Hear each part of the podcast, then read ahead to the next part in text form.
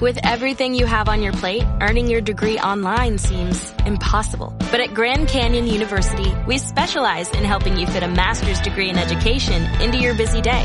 Your graduation team, led by your own GCU counselor, provides you with the personal support you need to succeed. Achieve your goals with a plan and team behind you.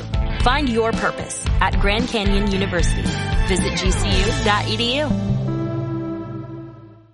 En el capítulo anterior de esta serie sobre las democracias y su eventual futuro, pudimos analizar la teoría cíclica de los sistemas políticos y cómo vamos alternando de uno virtuoso a uno degenerado hasta que pasamos por todas las formas políticas. Esta teoría no tiene aceptación hoy en día porque la historia tiene múltiples saltos que no siguen ese recorrido, es decir, no es lineal, y parecen dar razón a aquellos teóricos que sostienen algunas ideas alternativas sobre cómo se desarrolla la historia. Eso es lo que analizaremos en este capítulo de Imperium Veritatis. Una de estas eh, ideas es la que sostiene que la historia se desarrolla de forma escatológica. La idea que subyace a esta teoría y que debemos entre otros a San Agustín en su versión cristiana y a Marx en una versión mucho más alejada de cualquier criterio religioso, sostiene que la historia va avanzando de acuerdo a un fin último, y los sistemas políticos vendrían a ser aquello que se adapta más al devenir de la historia. Para Marx, por ejemplo, la democracia burguesa sería el último eslabón antes de llegar a la dictadura del proletariado, pues, tal y como el mismo Engels reconoció a Kautsky, solo una república democrática era lo suficientemente débil como para amparar políticamente las últimas etapas de la creación de la conciencia de clase. Desde finales de 1932, Largo había sido cada vez más consciente de la radicalización del sentimiento obrero, pero en su alocución de Torrelodones defendió de nuevo la participación en el gobierno, a la que denominó marxismo ortodoxo se refirió a una carta de Engels a Kautsky fechada en 1875, en la que el primero destacaba que una república democrática era la forma específica que conduciría a la dictadura del proletariado.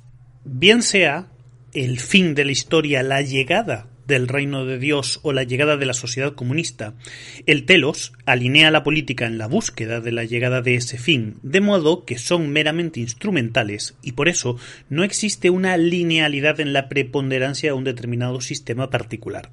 Haciendo un breve parón aquí, para valorar lo que ambos marcos teóricos tendrían que decir sobre el futuro de la democracia, tendríamos que la situación actual pasaría lo siguiente. Según la teoría cíclica, podría seguir un régimen monárquico de poder o, si bien no monárquico, al menos sí monolítico, cosa que parece bastante lejana, porque el supuesto modelo que amenaza a las democracias, que es el modelo híbrido chino, tiene en su cúspide a una oligarquía representada por la élite del Partido Comunista. Según la teoría escatológica, lo que jubilaría a las democracias es la llegada del reino de Dios o la llegada de la sociedad comunista. Dejando de lado las profecías bíblicas y la escatología cristiana, para centrarnos en la marxista, cabe eh, descartarla también porque hemos superado ya la que según Marx sería la dinámica que llevaría a la muerte de los regímenes burgueses, que es la tan cacareada reducción de la necesidad de proletarios que los llevaría al estado de lumpen proletariado o proletariado en andrajos. Muchos han intentado sostener en pie a Marx cambiando la fecha del colapso y lo que haría que colapsemos. ¿Qué haría que colapsemos en este nuevo escenario? pues serían las propias contradicciones del capitalismo, tales como las injusticias entre los ganadores y perdedores de las dinámicas del comercio global, así como el rechazo por aquello que salga de la normatividad, tanto en la identificación de género, pues ellos reconocen muchas más variantes diferentes de género que de sexo. Y en otro sentido, el rechazo por los elementos básicos de la estructura social, como son las familias heterosexuales, que nos llevarían al colapso por hacer inviables las democracias liberales. Y en el ámbito económico, no sería ya la mecanización quien nos amenaza, sino la devastación del medio ambiente que va a obligar a elegir modelos diferentes de producción que el capitalismo de libre mercado.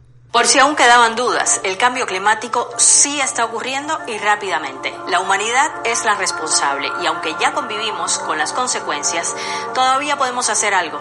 Este es el contundente mensaje del último informe de las Naciones Unidas, el más completo hasta la fecha sobre este tema. Alrededor de 200 expertos evaluaron cómo el calentamiento global cambiará el mundo en las próximas décadas tras examinar más de 14.000 artículos científicos y elaboraron un documento de 3.949 páginas.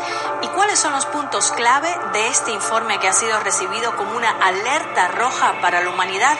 Por muy coherentes que puedan llegar a parecer ambas teorías, la cíclica y la escatológica, creo que ninguna de las dos es absolutamente correcta, pues la búsqueda de la llegada a la utopía descrita por los escatológicos se ha visto siempre sorprendida por fenómenos que no se lograron predecir, al igual que la circularidad perfecta del modelo cíclico tampoco se ha cumplido por este mismo motivo.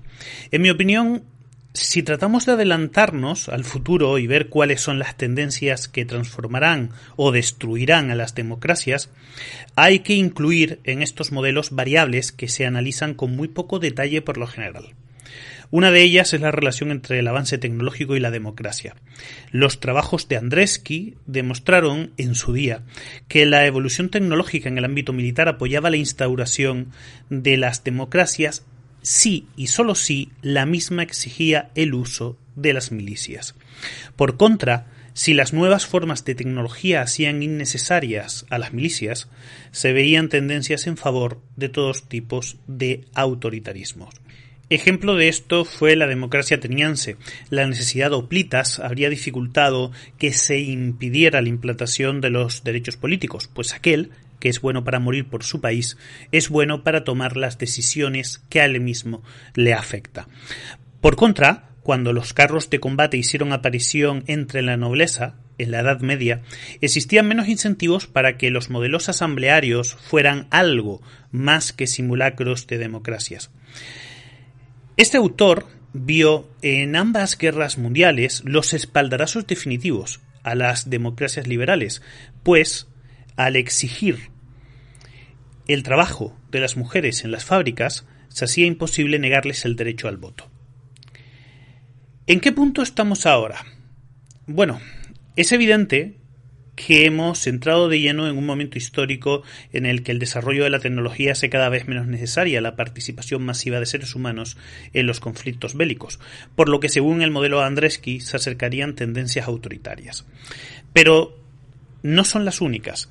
Hasta la llegada de la gran recesión, recordad la crisis del 2008, se consideraban marginales las posturas que defendían sistemas en los que no existían mecanismos de checks and balance, es decir, de división de poderes.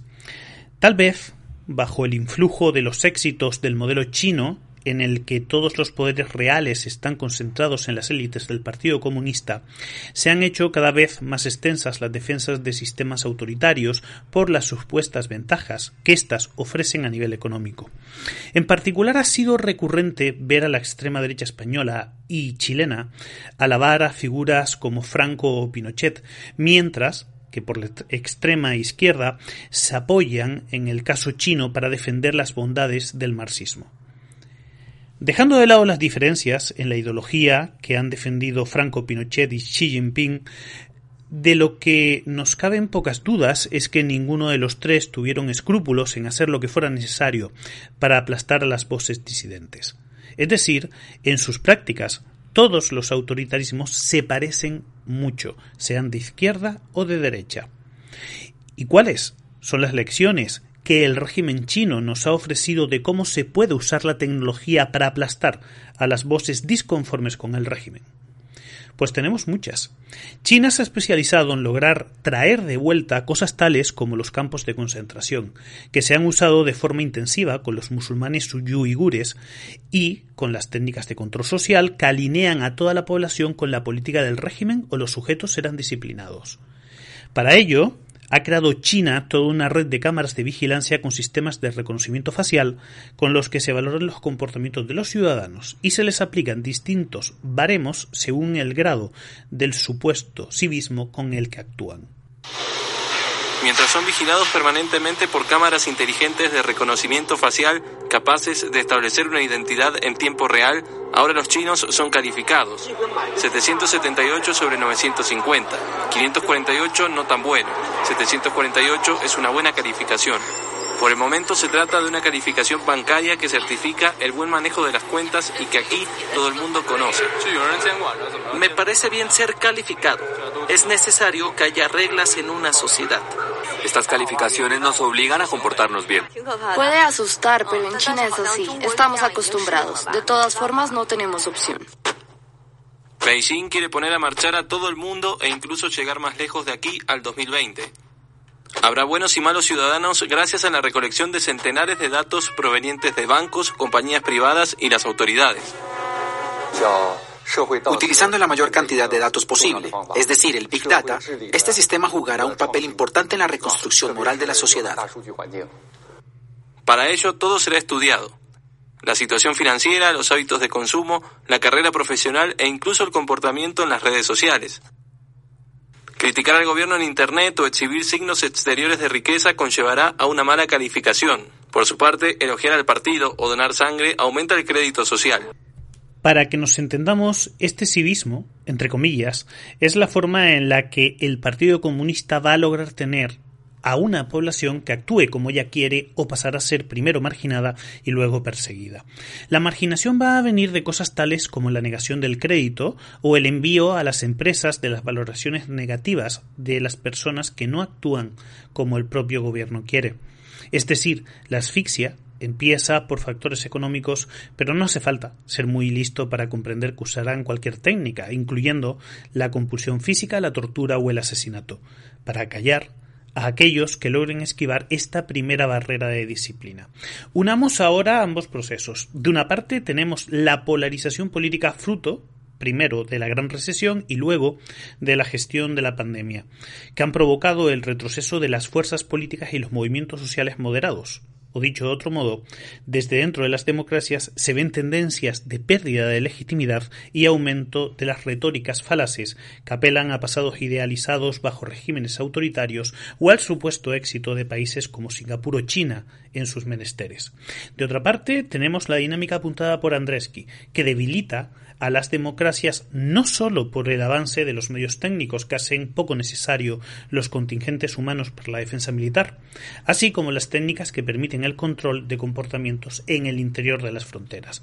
Teniendo esto en cuenta, Parece poco discutible que estamos en una época de la historia muy poco parecida a cualquier anterior, en la que las democracias, por muy imperfectas que sean, están demostrando ser infinitamente mejores que los sistemas autoritarios, pues las mismas, al estar sujetas a los estados de derecho y a la división de poderes, hacen muy poco probables que se acepten la implantación de mecanismos de persecución humana como los usados en China. El modelo chino, que se conoce como tecnoautoritarismo es perfectamente exportable a los autoritarismos de derecha y por eso deberíamos ser extremadamente cautos antes de usar discursos incendiarios contra las democracias como los coímos al principio de esta serie, salvo, claro está, que se desee ver sus caídas a cualquier precio.